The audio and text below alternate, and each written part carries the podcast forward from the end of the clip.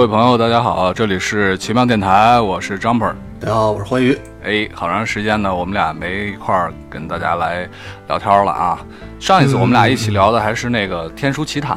天书奇谈，我靠，这得一年多了。哦，对啊，对，哎呀得有一年多了。所以刚才一一打开视频，吓我一跳，我靠，你丫怎么沧桑成这个样子了？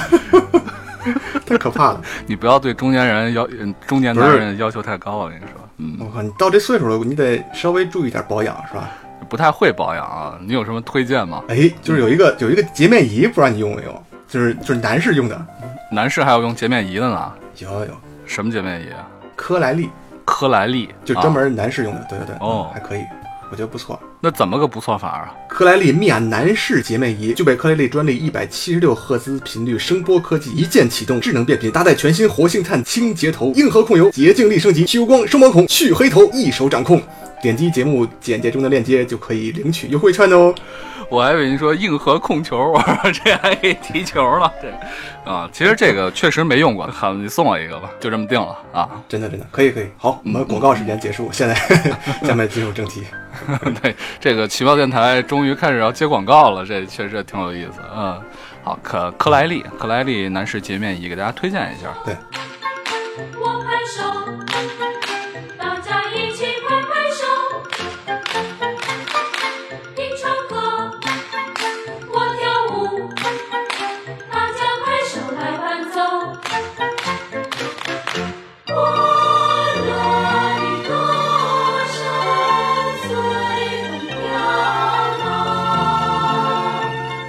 上一次啊，咱们俩聊的是这个《天书奇谭》，其实作为动画，尤其是国产动画来说，也是鼎鼎大名的。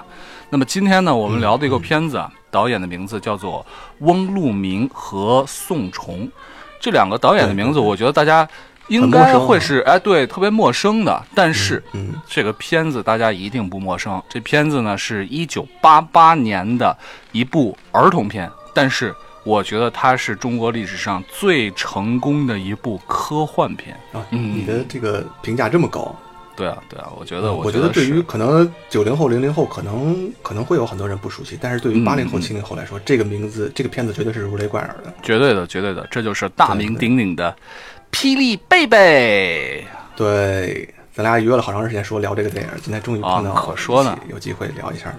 对对对对，这个电影其实我小的时候看的时候，我还觉得挺就挺恐怖的。当时我觉得这啊？个电影就是给我造成的就是很很黑暗的印象，就是因为它这个片子，呃，你你你还记不记得它就是一开头的时候就电闪雷鸣，在一个风雨交加的夜晚，对然后是在一个手术室里边，对，产房外啊，手术室里边就对对对啊，就那些手术，就那些护士在那啪啪递那个手术刀，嗯，嗯然后外边电闪雷鸣，这时候有那个飞碟开始在天空中啪啪啪的盘旋，哦然后那个水池里边的水都开始倒灌往天上飞，然后在那个手术室外边等候的那个爸爸，应应该就是这个片子后边那个贝贝的他爹，对后来就飘到天空里边漂浮起来了。我靠！当时我觉得这个情节，反正当时对于我来说，呃，我那时候看这片子，八八年的片子，我那时候正好也就是六岁，就是这个哦跟那个电影里边贝贝那个年龄是一样的。对，反正我觉得这些情节对我来说刺激还是挺大的。嗯嗯嗯，就是后来有一次，就当时《北京晚报》让啊就是全市小朋友选那个三部，呃，优秀儿童电影。嗯嗯嗯，就是怎么回事呢？就是你选选出来这三部电影以后，如果你的这个选票跟最终的结果都是一样的话，重合的话，你就有可能得到一个游戏机。当时特别高兴，后来我就选了三部，就是唯一纠结的就是要不要选这个《霹雳贝贝》。啊，后来我觉得这有点太恐怖了，不忍直视。后来我就选择另外一个片子，好像是当时应该选的是《娇娇小姐》。娇娇小姐你知道不知道？不知道不知道，娇娇小姐挺好，也是一非常非常棒的片子。所所以你后后来错过游戏机了是吧？对，没错儿。但是后来想起来，这个电影还是真不真不错。嗯嗯嗯。长大了以后就敢看了。可能这个孩子啊，就差那么几岁，可能这种接受确实挺不一样的。对对对，嗯，我看这片子的时候就是八九岁的时候看的，然后其实也忘了 看了。嗯，笑个毛线啊！咋了？暴露年龄了你成熟，你比我成熟，大哥哥。当时大哥哥带着我看就好了。那可不，我要是三四岁的时候，你才一两岁，那我一个打你十个没问题。嗯，那个这个片子都忘了看了多少遍了。就是以前的时候啊，这个电视台当时这个台也少，就那么几个台，但是这个片子啊可是前前后后翻来覆去放了对，也不知道放了多少遍，而且呢是属于那种一看到放啊就肯定会看的片子，所以小的时候也看过很多很多遍。尽管那个时候也没有现在的这些片源啊，没有 DVD 啊、VCD 啊、录像带什么都没有。嗯，嗯，我就是躲着来着，电视一放我就赶紧换台。我当时就是 就是许多年以后还是会害怕，就跟我第一次看《异形》的时候似的。就是啊第一次看《异形》那时候应该是初中时候了，也是觉得哇，这个有点突破我的心理承受能力了。后来电视里边放的科幻片儿，我都会对它就是有忌惮。我天，我天，这霹雳贝贝对你造成的影响都赶上异形了，有点夸张了吧？对啊，我觉得现在的这个年龄小一点的、年轻一些的朋友，可能对这片子没有什么特别强的概念啊。那既然咱们推荐了，那么首先，呃，黄云就给大家简单的聊一下这片子的剧情吧。行，呃，咱接着刚才那个开头说啊，反正就是呃，在那个风雨交加的夜晚，这个手术手术室里边进行的这个应该就是剖腹产，因为他们开始动动那个产钳和手术刀什么的了。嗯嗯，呃，飞碟出现了以后，就是从天空中降落了一个就是浑身穿着那个金银色亮片儿的一个外星人。我觉得这个是当时国内对外星人能想象到的那种，就是极限了。我觉得就是 就是象征着高科技，象征着未来。就是反正小时候看的时候觉得挺啊屌的啊，那时候觉得挺屌的。对对对对，嗯，后来这个外星人降临了以后，这个医院里面就是突然就停电了，就是外星人把所有的电力都收走了，嗯然后这个手术就在黑暗中进行了，然后随着一声婴儿的啼哭，这时候啪啪啪啪四个血红的大字打在电视中央，霹雳贝贝，正片就开始了。你你说恐怖不恐怖？你说？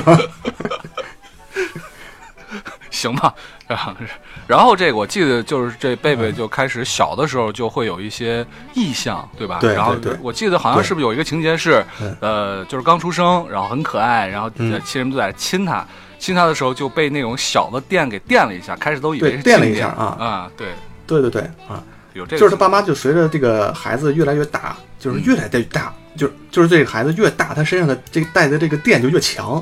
对对对，然后他们也觉得挺可怕的，就是后来就就觉得自己家里边有这么一奇怪的小孩，也挺就是挺另类的，就不太喜欢那个街坊邻居来看这个小孩儿。嗯然后因为因为过去那种家庭就是家里边生了一个小孩儿，就是附近街坊邻里的那种关系都比现在要好一点嘛，嗯都会过来看一下、抱一下。对对对对啊，然后他爸妈就拒绝看，拒绝街坊邻里的这个探访。嗯然后街坊邻居觉得，哎呀，这家人这样的事儿真多啊，生个小孩儿宝贝成这样了。嗯，然后后来那个等他爷爷奶奶来看了的时候，也是后来发现这个小孩儿哟真带电，这怎么办呀？干脆咱们这小孩儿就就在家里边养着算了，就嗯这个小孩儿等于他就是从幼年一直到他这个上幼儿园就没上过幼儿园啊，一直嗯在家里边儿这么着给圈养着。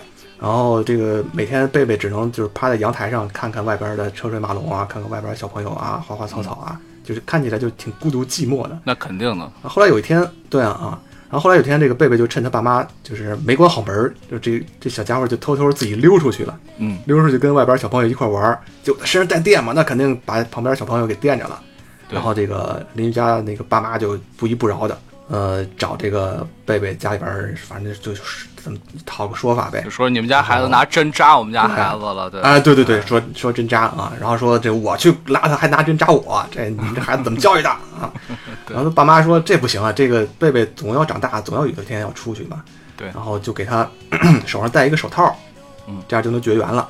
然后跟他约法三章，然后就是反正给他这个给贝贝全副武装，给他包的严严实实的，带他出去玩了一天。嗯。然后这是贝贝第一次走出走出家门儿，嗯嗯。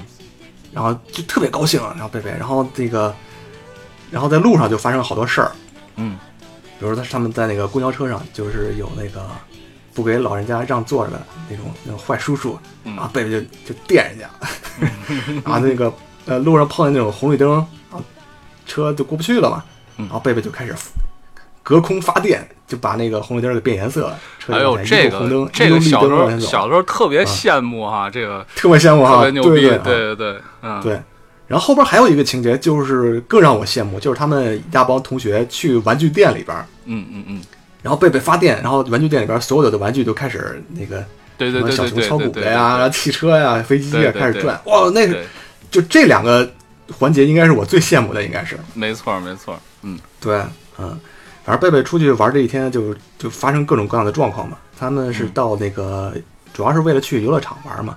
然后贝贝上那个游乐设施以后就就不下来，因为他自己会带电嘛，我靠，就让那个那个那个东西就一直转一直转，然后别的小朋友都玩不上了。对，最后给他爸妈气的不行，回来就让他爸臭揍一顿。但是学总是要上的嘛，转眼之间这个贝贝就到六岁了。嗯这个上学之前，爸妈就跟他说：“这个你得必须得约法三章，你一个不能摘手套，嗯一个不能碰同学，反正就是，呃，你你得知道自己身上有电啊，不能跟嗯别的人有过分亲密的接触。嗯然后就是，反正就总算总算上学了。嗯。然后上学以后也还就开始几天还相安无事啊，就是大家也觉得挺奇怪，就戴个手套，但是戴手套戴手套吧，老师说这个孩子可能有点什么体寒啊什么这种，反正随便找一个借口就就折过去了。对，然后有一回他就看见那个对，看见高年级的那个大哥哥大姐姐，就像你这岁数的七八岁的这种，嗯。欺负一个小狗，嗯。然后贝贝就把那个就把这帮熊孩子赶跑了，就发电啊，发电把这帮孩子赶跑了，把这小狗就给带回家去了，带回家养起来了。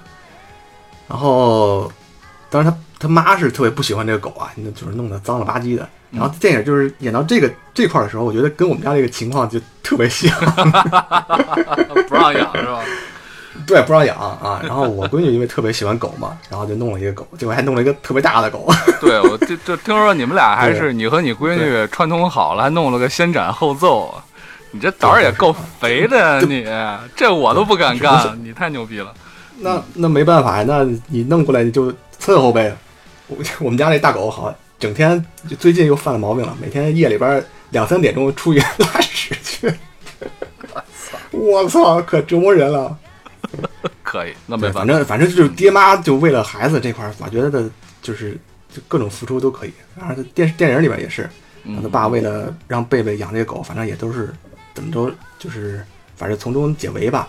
嗯然后但是他妈还是不行，然后你必须把这个狗送走。然后贝贝没办法，他爸也护不住他，然后贝贝就把这个狗带到学校去了。嗯带到学校以后，这狗呢吃了他们同学的一个电子表，嗯嗯我觉得这块儿挺挺有意思的，就跟那个咱们看的《猫和老鼠》一样，嗯啊，那个电子表会在狗肚子里边发出声音，对贝贝一发电，那那那个电子表就响了，然后这个狗一肚子里边会出声音嘛，就被学校发现了，说你这狗不行，你这还得拿回家养去，然后就叫，然后这同学们都挺挺伤心的。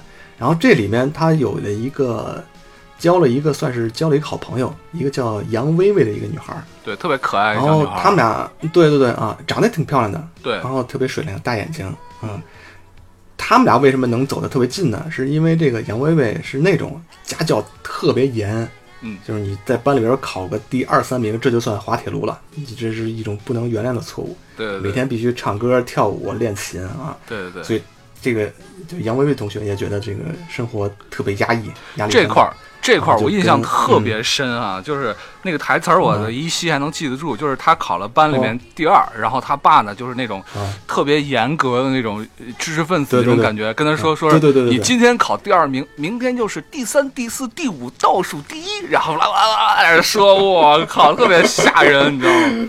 特别吓人啊。对，嗯所以这俩人就是同病相怜的两个小伙伴儿，就成了好朋友。嗯然后这个贝贝在学校里边就是发生了很多事儿，都挺有意思的。我觉得一个呃，算是一个对他来说应该是一个正面的一件事儿，就是他参加了足球赛。参加足球赛以后，他我有印象啊，对有有印象是吧？带电过人，对，然后电电过无数人以后，就是连续灌连续起脚射门，最后得了一个全场 MVP 啊。对，完了那个就是微微跑过来跟人庆祝的时候，俩人互相拥抱，结果这时候你特别大的电一下就把那个杨薇薇给电倒了。嗯这一下杨薇薇住院了，然后生病在家，然后这个家大人就就不干了，就就不让这个两个小朋友再见面了，嗯。然后还找这个学校老师反映情况呀，然后家长也都觉得这个你这个怎么教育啊，以后得加强管教啊什么什么。的。嗯。然后贝贝就特别郁闷的一个人在夜里边走在空旷的大街上，啊，排解心中的这个苦闷。嗯。就是他走着走着，又是赶到一个就是风雨交加的夜晚，嗯然后这时候有一个就是双目失明的老人在路上然后就被困了嘛，下大雨，他也没法回家了。然后这时候，呃，可能是无意间或者不小心的时候，这个贝贝就碰到了这个老人家，嗯嗯嗯，然后这个身体接触以后，这个老人家就突然一下就就是就本来是失明的嘛，然后突然就两眼就就能看见了。对然后这老头哇，这这这对天高呼啊，感谢上帝，类似这种。然后后来这个老头儿就把这个事儿，就是就是奔走相告嘛，告诉很多人，然后就贝贝一下就成了名人了，对，而且就拨乱反正了啊，然后就是在学校地位一下上来了。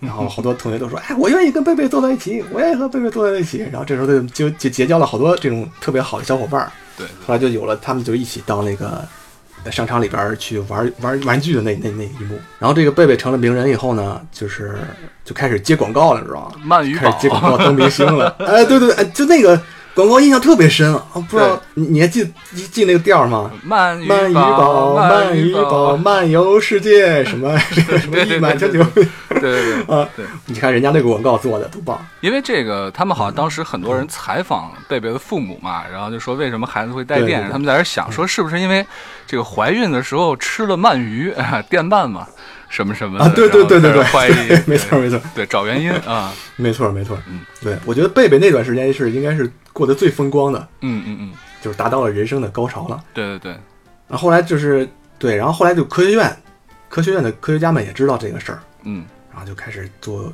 做这种大会报告啊，研究这个人体带电现象是怎么回事儿。嗯后来就把这个贝贝带到研究所里边儿，然后做各种各样的测试。嗯然后贝贝就特别苦不堪言，被关在这个研究所里边儿。有一个他有一个专门的一个老师，然后那老师也不咋地啊，嗯，爱答不理的那种教学方式吧，反正是。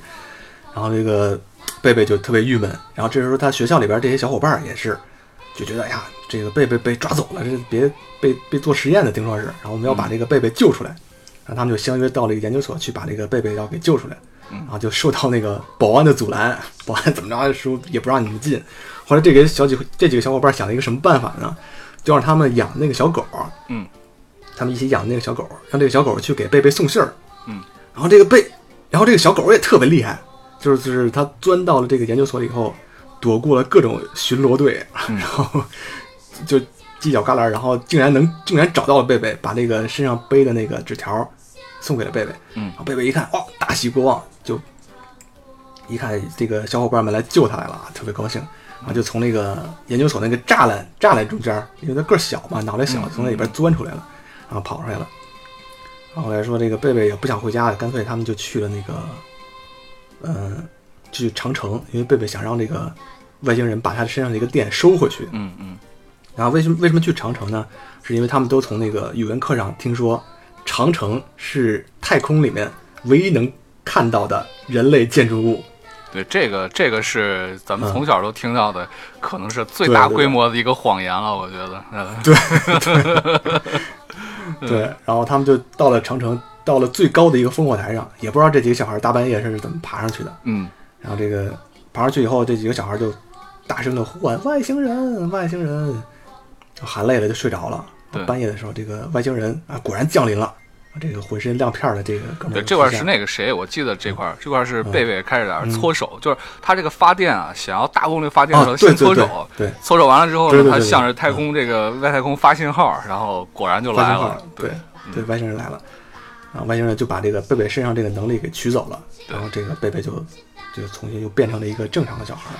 其实最后那块儿对，嗯。最后那块儿，这外星人还特别惋惜，就跟他说说这个你带电会让你成为伟大的巨人，然后他说不，我就要我就要做一个爸妈的好孩子，我就要做一个平常的小孩儿，然后把电收走了。对，反正每次看这结尾的时候，哎我都觉得特别惋惜，你知道吗？我觉得哎呀，这太可惜了。对啊，我都会觉得，要是我带电，哦我干嘛让外星人把这电收走？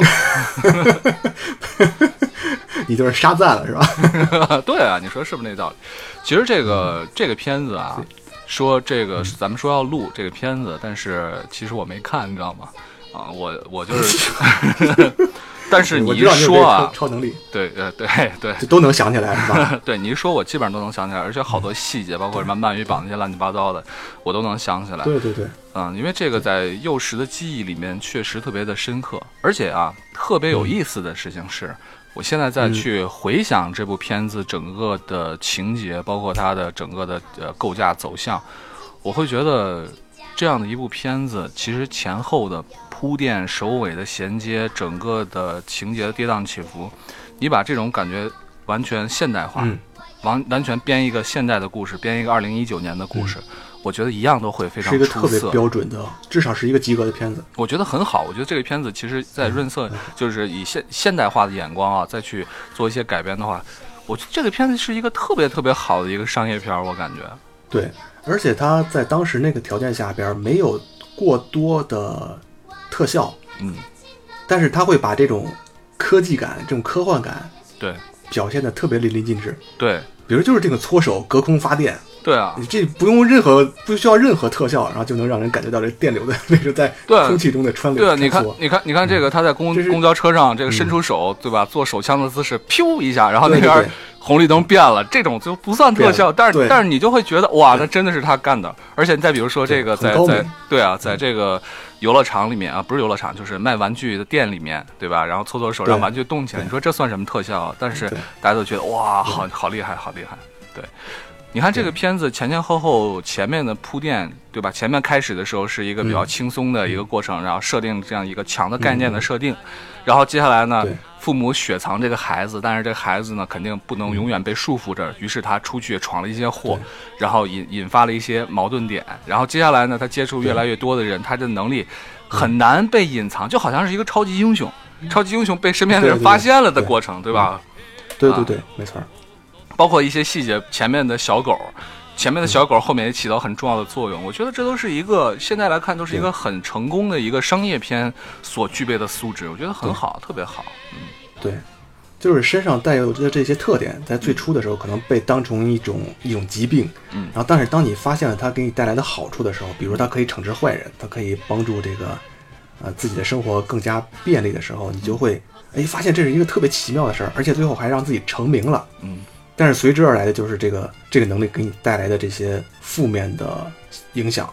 嗯，就像有一次我跟大魂舅聊，应该是聊复联的时候，我们就说到了一个人如果他具备了超能力的时候，嗯他会怎么办？他是他能不能像那个我们电影里面的超级英雄一样做一些好事儿？嗯，然后我觉得这个电影里面就是贝贝，他就是做了一个特别现实的人，就是特别普通人应该会做出来的一些选择。嗯，然后同时我也觉得他最后把这个能力又交还给外星人，是一个也是一个特别不容易的选择。嗯嗯嗯，就是如果像你这种，就是 就把这个能力能能力私私有化了。嗯，那么你真的能会用这些能力来做好事吗？那当然不一定了。我觉得这个片子好就好在它在前面啊，呃，它就是一个呃富有了超能力的一个普通的孩子，对吧？对对。一个普通的孩子，这个孩子会犯很多孩子会犯的那样的错误，对。嗯，比如说拿超能力作弊啊，然后拿超超能力收拾那些他看不顺眼的人啊，其实这都是普通孩子能做的要做的事情啊。对。嗯。对，没错。其实他的这个表面上看起来像一个呃，其实就是一个儿童片，嗯。但是一个就是我们成年人看起来，他也对我们来说也会有一点的启发。是吧？就像我们最后说的这个结尾，而且我我不知道你有没有感觉啊，就是小的时候看这个电影，会觉得这个电影里边的爸妈和老师都是跟贝贝是对立的关系。嗯你有没有这种感觉？有有就觉得这个爸爸特别严厉啊，然后老师也特别严格。对对对，但是现在我再反过去回头看这个这里边这个电视里边所有的成年人的时候，嗯我觉得这些成年人做的都是正确的选择。嗯他们都是在维护一个不太正常的小孩儿，嗯都是在尽最大能力来保护他。虽然中间可能会有一些误解，呃，会有一些矛盾出现，但是我觉得他们就是做了一个正常的成年人应该做的事情。嗯，就是随着年龄的增长，对自己的身份的变化，嗯对这个电影人物的判断也会有一些不同的解读。我是觉得，对，没错，这也就是我想说的，就是现在在回顾这个片子的时候啊，因为年龄的关系啊、角度的原因啊，因为现在也是为人父母，嗯，很多东西看法不太一样，这确实是这样。还有一个呢，嗯我觉得小的时候看这个片子就会皆大欢喜嘛，一个 happy ending，对吧？但是我现在在回想的时候，我觉得这可能也是一个悲剧。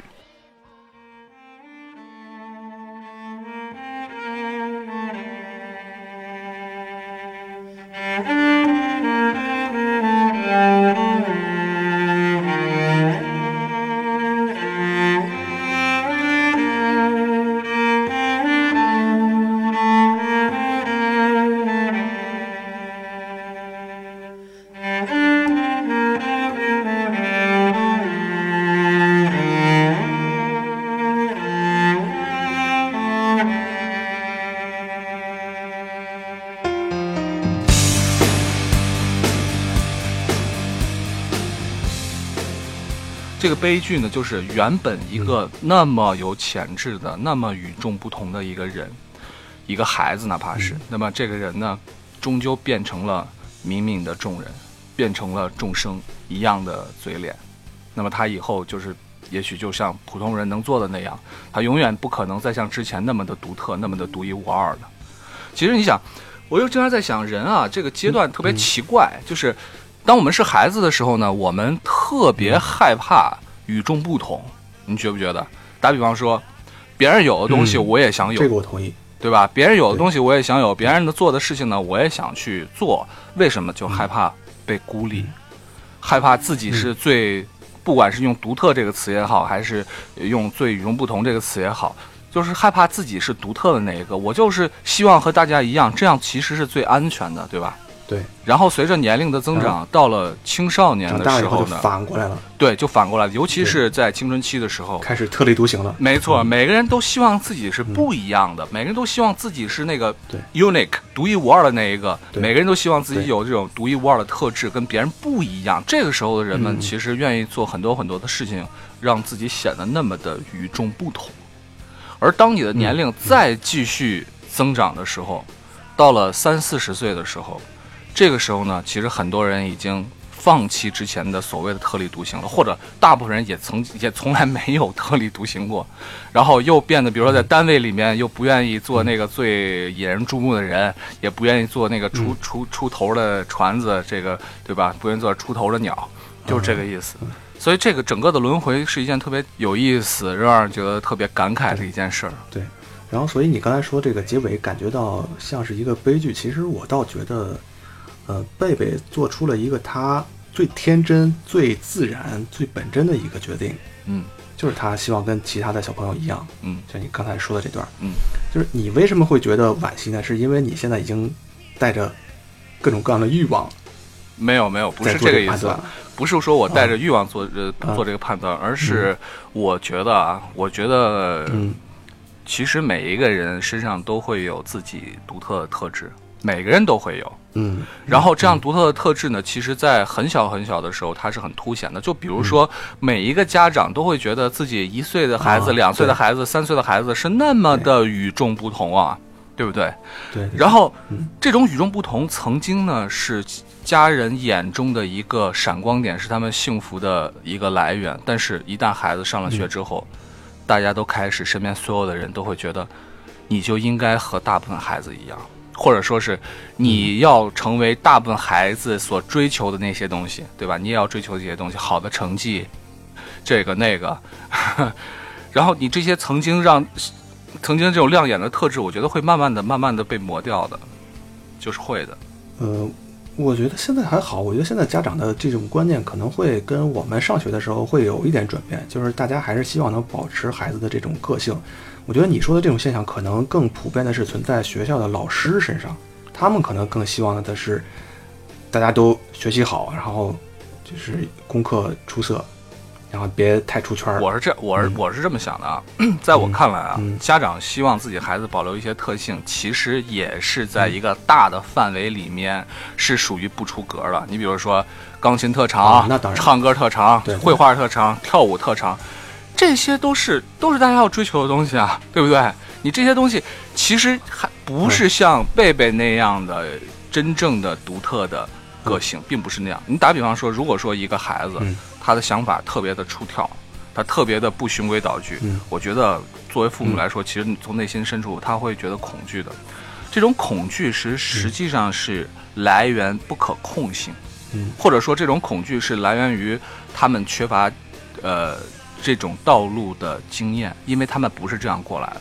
他们只能作为家长来说，只能看到他们所经历的那些事情，得到他们所经历的事情给他们带来的经验，超出这个经验的范围，他们都会觉得失控。对，这跟我们现在教育孩子的方式，我觉得都是一样的。这个教育没有人是，我觉得都是在跟其他的人，在跟我们周围和我们之前的一些经验，嗯从这上面来总结出来的一些所谓的一些路数吧。嗯但是我觉得你说的这种，就是什么弹琴啊、唱歌跳舞啊，然后这种都是一些技能方面的要求。就是我我我想说的就是，如果你的孩子，你会发现他有些孩子特别胆小，嗯有些孩子特别呃特别害羞，嗯或者有些人有些孩子可能就就有点过分的勇敢。那你觉得孩子这种特质是需要保留的吗？我不好说，我真的不好说，我也不好嗯做判断，我不好说。嗯嗯，我我我觉得，如果一个成年人，如果他还是像，呃，他还小孩的时候那样的害羞啊或胆小啊，我觉得如果你自己能接受自己的这种特质，我觉得是 OK 的。嗯嗯，但是但是如果一个孩子来说，我觉得这个确实是很难判断，你就很难说他这个是是好是坏，嗯就是有可能会影响他的这个人际交往。但是如果你过分的把他推向社会的话，那孩子承受的心理压力，我想也是对他来说也是很大的。所以说所以这中间可能会，嗯，所以我觉得这中间可能会要求家长来掌握一个度。我觉得这个很大程度上不是家长他能掌握的东西，这是一个社会的一个问题。其实人类啊，人能够进化到今天，因为它是一个群居的动物嘛，对吧？它所谓的社会的动物，其实就是一个群居带来的一个嗯呃一个进化的一个后果嘛，对吧？你看，嗯嗯你看这个人类的幼崽，它要表现出来的东西就是正常，就所谓的正常，嗯它才能够被表保留，对吧？而且呢，嗯，他在小的时候呢，为什么要一定要向别的孩子看齐呢？因为怕被排挤，害怕被排挤，害怕被排挤就是被排挤就有可能意味着被族群淘汰。而到了青春期的时候，为什么愿意显示和其他人不同呢？是因为要在动物里面要求偶了呀，对吧？你要显示出来你的一些优势的特性啊，你要散发这种性的魅力啊，所以他要与众不同，才能获得这个异性的青睐啊。然后之后呢，年龄大了之后呢，他又必须对族群表现出来，我对族群是无害的，因为我跟大家是一样的。所以我觉得这是一个深深烙在人类的动物性的基因层面的一种选择，这这根本不是说是哪个家长我做出什么样的选择就能够怎么样的。当然，我们不排除有那样的人，那样的见真正的这个呃见到了。风雨的人，真真正的看清这所有的一切的人啊，当然会有这样的选择，但是我们身边的绝大部分，包括你我在内，其实都不会那样。嗯，但是这个社会现在社会发展的速度非常非常的快，就很多传统的行业已经在流失了。那么可能现在我们看不惯的一些什么游戏主播呀，在将来过个一二十年，可能他们就是主流的行业，跟我们可能父母那时候的工人阶级，可能就是站在同样的一个一个阶级层面上了。为什么我说我现在回过头来看一下，我觉得就像是一个悲剧一样的。呃，贝贝他的能力对他自己来说，他是一种折磨。就哪怕他在中间，他曾经呃获得过能力给他带来的便利和乐趣，但是总体上来说，他认为是一种折磨。但是这种折磨又有多大的比重是来源于他的自己的内心，有多大的比重是来源于外界呢？打比方说，如果外界都像中间那段一样，这个大家身边的好朋友都是以他为荣啊，都都认为他好棒啊，好棒啊，都好喜欢他啊，没有后面那些被研究啊、被裹挟啊等等，没有这些外界的原因的话，那么他这种内部的原因会不会就这种内因会不会迫使他去放弃他的能力呢？我觉得可能不会。哦，我觉得想你把这个问题想的太复杂了，可能因为对于一个六岁的小孩来说，他可能也就是最大的希望就是能玩，能自由自在的出去 happy。对如果这个能力限制了他的这些这些这些诉求的话，那他可能就会希望这个能力快快从我身上消失。嗯，所以我觉得贝贝的想法应该很简单。那之所以你你会觉得他的压力过大呢，是因为你是一个已经是一个成年人了，你会衡量这个能力给自己各个方面所带来的影响，究竟是一个好的方面还是坏的方面？嗯，我觉得这个能力，我倒不是这么想的，我不我不是这么想的。其实你也别太小看孩子啊，这个因为他的进进化导致的一个结果就是，其实孩子对于整个的氛围的把握要比大人要敏感的多得多。这是他们一个自保的一个手段，对吧？所以呢，外界的因素对他们的干扰其实是非常非常大的。别人的看法呀，这个嗯父母啊、朋友啊之间的看法，对孩子的影响非常非常大。我指的是，其实在我看来啊，贝贝之所以要放弃这个能力，并不是因为他本身真的不喜欢带电的能力，而是因为外界对他的压力实在太大了，对他的干扰实在太大了。比如说啊，美国队长，打比方说，美国队长获得了这个一身的这样的能力就说他是成年人嘛，获得这样的能力，但是呢，他是独一无二的吧？但是你比如说，对，他被成天的关到这样的某一个机构里面，要研究他，甚至还会有比如说拿拿他做切片儿之类的更危险的事情要等待着他。然后这个时候他有一个机会，然后身边的人也都在疏离他，但是他之后有一个机会，比如说服下某一种药物，那么你就可以变成一个平常人，你就可以摆脱这一切。那么你觉得他有多大的嗯可能性会服下这个药呢？我觉得外界的压力只要足够大，不管是孩子还是成人，他总有崩溃的一个临界点。如果他的亲人都离他远去，如果他的自由也被限制，那么他有可能就会放弃自己的超能力。那就看这个压力究竟有多大了。我觉得一个成年人可能很难放弃一个这么不好说，这么诱人的诱人的超能力。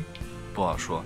打比方说，这个这个故事啊，如果再编得更加的黑暗一些，霹雳贝贝的故事，打比方说，他要被呃某一个机构抓抓去做人体实验，做切片研究，有没有可能？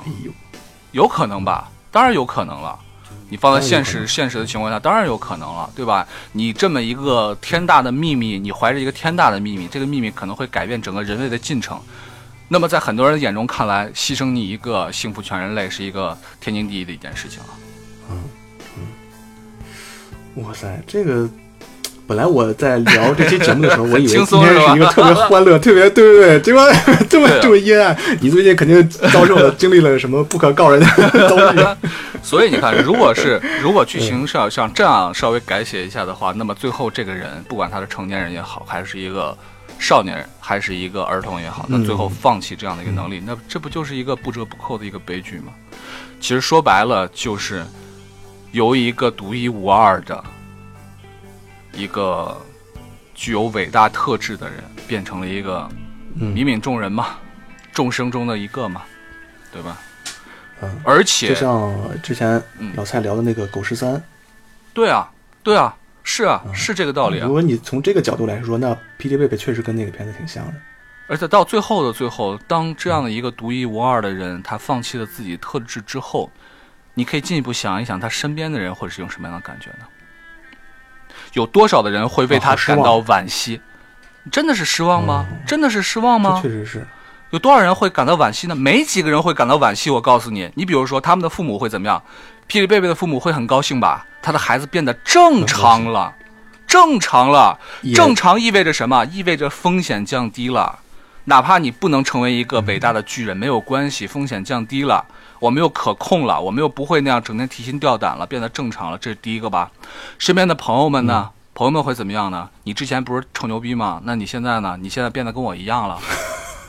会不会？绝对会！我告诉你，有多少人会眼馋超级英雄的能力？你比如说，你身边要有一个人有超级能力，超级英雄，然后你难道不会眼馋吗？突然有一天他能力没了，你怎么办？你心里面，哎呀，哥们儿，你别伤心，别难过啊，咱们还好哥们儿，对吧？心里面，操你，不就你现在不是跟我一样了吗？会不会这样想？哇，你这个内心太险恶了。我觉得他总有一两个好朋友的呀，总有一两个好朋友没有错会会有人为他高兴的。呃，也许吧，但是你想，失去这样的能力，比如说霹雳贝贝，他再也没有办法去改变路灯的颜色，他也再也没有办法去电那些自己看不惯的人，没有办法去这个见义勇为，也没有办法去帮助那些弱者，也没有办法去唉再让玩具凭空动起来。嗯，他难道自己不会失落吗？他就会真的像一个孩子一样，装作这些所有的事情没有发生吗？他会的，我觉得他会装作一切事情没有发生，然后到头来他会慢慢的忘掉这一切，最后他就真正的变成了一个普通的孩子，一个在所有人眼中看到的幸福的好孩子。我觉得这是故事发展的发展的必然的趋势，必然的一个结局。哇，这太现实、太悲观、太残酷了。这根本不是悲观，我觉得这就是现实。嗯，我觉得这就是现实。嗯但是作为一个艺术作品来说，总要让大家看到一些美好的事情嘛。我觉得这个节电影来说，结局还是一个挺圆满的。对，至少在孩子的视角来看，他讲述了一个很完整的故事。然后，而且呢，其实小孩子看起来的时候，他虽然说啊很羡慕霹雳贝贝的能力，但是当时我觉得我们在小的时候看的时候，我们也其实没有为霹雳贝贝惋惜的，因为我们会觉得你变成一个和我们一样的人是一个特别正确的选择，根本不会惋惜。这只不过是现在回过头来看一下，我会觉得特别的惋惜而已。嗯，好吧，嗯。我姑且同意你部分的观点，虽然我不能表示完全的认同。嗯嗯，所以其实你看，你的孩子、我的孩子都还小，对吧？其实你也完全不知道他们以后会成为一个什么样的人，完全不知道。很多东西也都是特别不可控的。但是我总觉得吧，我们还是应该，尤其是我们这一代父母而言，还是应该努力的去保护一些自己孩子上真正的 unique、真正独一无二的东西。好，你这句话说的好，这句话我是表示完全的赞同。嗯，其实挺难的，你不觉得吗？其实挺难的。嗯，对，而且而且你还是我说的那个刚才那个就是度的这个把控，因为很多事情你的这种限制和保护，并不一定是一件对他来说是一件正确的事儿，当然，当然，嗯，当然不容易啊，当父母当当当事人都不容易。不容易。我觉得父母可能对孩子是两方面，一方面是所谓的影响，另外一方面呢是所谓的塑造。前者呢就是一个潜移默化，就是你是什么样的人，那么你的孩子可能就大概会是一个什么样的人。后者呢是你希望把孩子变成一个什么样的人。我觉得，嗯，我还是希望以后在生活中能够去影响他，而不是去特别主动的去嗯所谓的塑造他。嗯，不知道，不知道，也许这都是我的一厢情愿啊。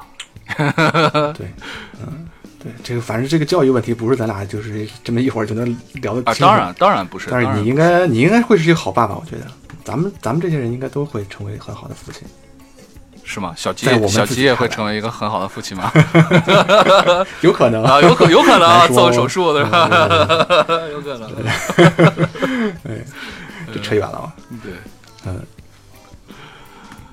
可以，咱可以聊聊点别的。就是我觉得同一期，就是跟霹雳贝贝同一时期啊，当时有很多这种特别优秀的儿童片或者科幻片儿哦，比如说啊。我提几个，你不知道你有没有印象啊？嗯有一个叫做《大气层消失》没看过，啊，你没看过？没看过。就是一个就是一个运送那个应该是氰化物吧，还是什么东西的一个一个一个一个一个油罐一个列车，然后那个发生泄漏了，啊，然后泄漏以后这个东西就化学物质我忘记叫什么名字了，然后它漂浮在空气里面，嗯然后大气层里面的臭氧就会急剧的减少，然后这时候呢是通过一些动物，他们会说人的话，然后有一个小孩能听懂动物的语言，然后他去跟着这些动物一起把这个油罐给，最后好像是好像是给它给它燃点燃了，应该是，然后那化学物质烧掉了以后，就对这个大气没有影响。是个电影啊，还是个棒电视剧啊？是电影，电影，电影啊。电影，哦，对，也是个儿童片是吧？然后还有一个叫儿童片，儿童片，还有一个叫魔表，哦，听过，听说过，魔表听说过吧？听说过，听说过。就带了一个块表，然后他就就一小孩儿，然后他就长大了，那个时间就飞速运转，就是。不是那谁演的？是不是？张嘉译演的那个啊？没错，就是那个当时他还不叫张嘉译呢，他叫特他叫什么来着？哦，是吗？对他当时还不叫张嘉译呢。哦，反正反正是反正演的不错，就是我是后来才知道这片子是张嘉译演的，然后后来看那个剧照以后，发现我靠，这 长大了以后跟小时候一模一样，没什么变化。走路姿势也一样吗？对，没错。然后还有一个就是我刚才说那个《娇娇小姐》，嗯，你们没看过是吗？没有，也许看过，印象不深吧。嗯《娇娇小姐》是一个动物片儿，是一个演熊猫的，嗯，很好看。嗯，还有一个《隐身博士》，没看过，没看过。你都没看过？哇塞，这些我这这几个片子我都推荐，或者就是看过了之后特别有意思的片子或者看过了之后没有特别嗯深的印象，也有可能。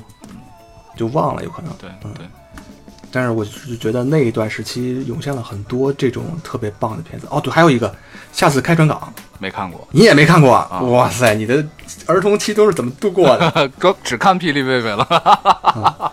行，待会儿我给你拉一个片单，我给你拉一个片单，回去一个一个看。下回咱们可以从这里面再找一个片单来聊一聊。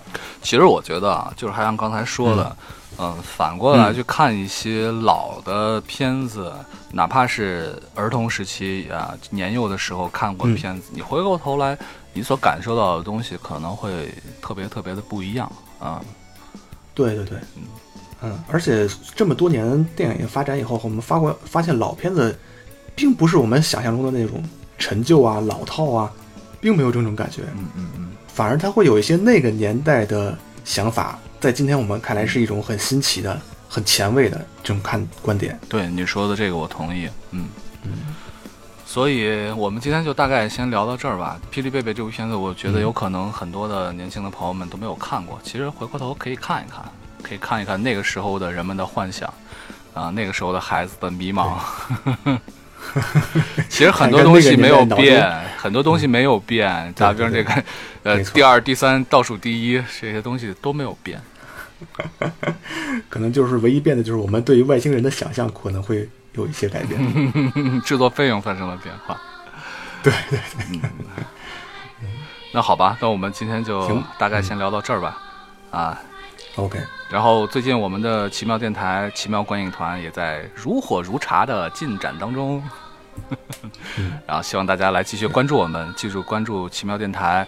呃，大家可以在微信上来搜索“奇妙观影团”。我们现在在北京已经开始了，已经做了多少期了？八期、九期活动，八九期活动了吧？差不多，嗯差不多。对，嗯我们的口号是找到同类，并且呢，很快会在西安来做做开始这个奇妙观影团，而且除了奇妙观影团啊，还打算做一个奇妙咖啡电影沙龙，就是我们会找这个一些咖啡馆或者书店来做线下的这样的活动，更加的自由一些啊，选片方面可以也更加的宽泛一些。